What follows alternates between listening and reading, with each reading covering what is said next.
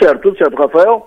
Uh, tivemos hoje do, um fatos, dois fatos importantes aqui, liderados pelo governador Carlos Moisés. O primeiro, a entrega da ordem de serviço para a obra de pavimentação, duplicação da SC Rodovia Paulino Búrigo, a rodovia que corta Içara, importante para a região, uma obra regional, uma obra de Içara, evidentemente, é um condutor de desenvolvimento, um condutor de, de negócios, importante essa obra para toda a região.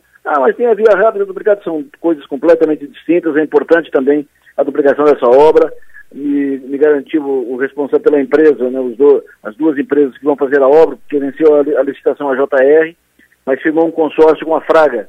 Então as duas empresas já estarão amanhã no trecho e a obra começa, é importante para a região. O governador Carlos Moisés esteve em Sara e depois em Furquilinha, quando inaugurou a rodovia uh, Jacovesp. E aí um fato, como já citei no início, um fato inusitado, no momento da, do encerramento da placa, uh, foram puxar a fita, puxar a placa junto, a placa foi para o chão, e aí um, um gaiato mais, mais ligado disse, ah, isso é a placa desmaiou de tanto esperar 30 anos pela obra e tal, mas enfim, obra inaugurada, obra realizada, ponto final, segue o jogo, uh, duas conquistas importantes para a região. O governador eleito Jorginho Mello anunciaria amanhã o seu novo secretariado, primeiro secretariado, ou pelo menos alguns dos secretários. Não tinha data ainda, hoje especulamos ainda pela manhã, quando será e tal, coletiva, que hora e tal, estávamos todos os jornalistas esperando a comunicação. Até que à tarde, no meio da tarde, saiu uma nota da assessoria de imprensa do senador Jorginho Melo, governador eleito Jorginho Melo, informando que a equipe de transição do governador comunica que o anúncio dos primeiros nomes do secretariado será feito na próxima segunda-feira, dia 5, 10 horas da manhã, no auditório da Defesa Civil Estadual, no bairro Capoeiras, em Florianópolis. Aí, acrescenta, inicialmente havia o planejamento para que o anúncio fosse feito no dia 1 de dezembro, amanhã, mas em virtude dos estragos causados pelas fortes chuvas em Santa Catarina, o governador eleito permanecerá em Brasília nessa semana na busca de recursos junto à bancada catarinense para reparar as perdas dos municípios afetados. Justo, importante que ele já esteja, ontem já teve reunião lá em Brasília com a bancada federal, com a Defesa Civil Nacional, uh, online a Defesa Civil no Estado, para tentar uh, encaminhar verbas exatamente para isso, recomposição dos estragos causados pelas cheias o governador está em Brasília, então. Ontem teve um, um jantar com a bancada catarinense, os deputados de vários partidos eleitos e os atuais, alguns, não, não todos, mas a bancada, boa parte estava lá, e depois participou de um encontro do PL com o presidente Jair Bolsonaro, onde Bolsonaro entrou quieto, saiu calado, não fez nenhum pronunciamento. Estavam lá também os deputados federais do PL, eleitos aqui na região, a Júlia Zanata e o Daniel Freitas. Mas o comunicado da, assessoria do Jorginho termina assim: o comunicado será aberto à imprensa para acompanhar a fala do governador. Os nomes serão conhecidos apenas na segunda-feira de forma oficial tal. O comunicado será aberto à imprensa para acompanhar a fala do governador eleito. Aí tem uma, uma, uma frase desnecessária que diz: quaisquer postagens, informações ou notas serão caracterizadas como mera especulação pela equipe de transição. Bobagem, isso precisa dizer, é evidente que se não tem anúncio oficial, é especulação, ninguém está dizendo que é anúncio certo. Calma. Uh, mas o comunicado será aberto à imprensa para acompanhar a fala do governador eleito. Na dúvida, perguntei para o Natan, e o assessor de imprensa do governador, do governador eleito Jorginho Melo, será apenas o anúncio sem entrevista coletiva ou o anúncio com coletiva? E aí me disse o Natan, será apenas o anúncio, ou seja, sem entrevista coletiva.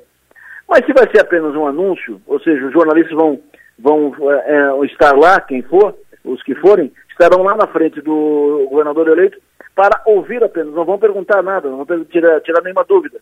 Então, se é assim, se o governador eleito vai fazer apenas um pronunciamento, por que não grava uma, não, não faz hoje por live? Tem Brasília, sim, mas de lá de Brasília pode fazer uma live, ele pode fazer um anúncio gravado, por que ninguém vai perguntar nada mesmo? Então, na verdade, ficou para segunda-feira a dedução. Não é negócio de, ah, porque ele está em Brasília. Ele vai fazer só um anúncio, ele podia fazer uma live de lá, acabou. Mas, na verdade, o governador eleito não deve ter fechado o seu colegiado. Uh, ele está fazendo convites e alguns convites estão batendo na trave.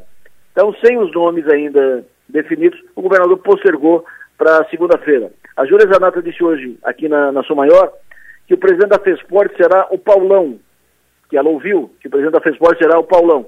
Qual Paulão? Não sei. Mas a fala da Júlia quer dizer que não será o Jorginho Davi. que é aqui de Criciúma, é do gabinete do deputado Daniel Freitas, que estava especulado para ter função, ter cargo na FESPORT. E são citados né, para o colegiado Jorginho, os de sempre, Carmen Zanotto, Aristide Simadon, o, agora o Roberto Macanhão, que está citado para a Fazenda, mas é ainda, não é um nome batido martelo, e estão citados eh, a, além do Moisés Dietman, que é ex-prefeito e que é amigo pessoal do Jorginho, que é do gabinete do Jorginho, que deverá ser o secretário de administração. Está se confirmando a ideia de um secretariado técnico, não político, um secretariado técnico para essa primeira leva de secretários anunciados pelo Jorginho. Não deverá ter deputado federal nem estadual, além da Carmen. Isso é o que está se, se encaminhando.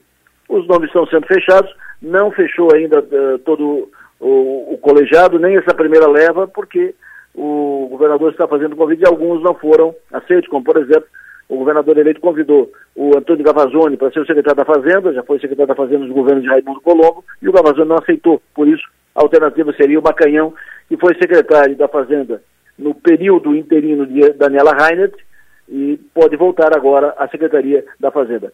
Esse é o principal assunto, a, é a notícia do dia, com uma pergunta. Por que adiar?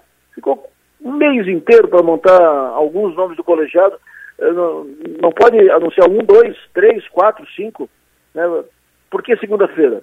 Segundo, se não vai dar coletiva e se vai, por que postergar para segunda-feira uh, e por que não gravou uma live e tal? Mas enfim, são práticas, estilos de, de políticos. Uh, o político que está eleito com 70% dos votos, ele se dá no direito de fazer essas, essas manobrazinhas, né? Para postergar e chutar o saco para frente. Por hoje é só, volto por hora amanhã às 7 horas da manhã. Que todos tenham um ótimo final de dia, um bom descanso e até lá.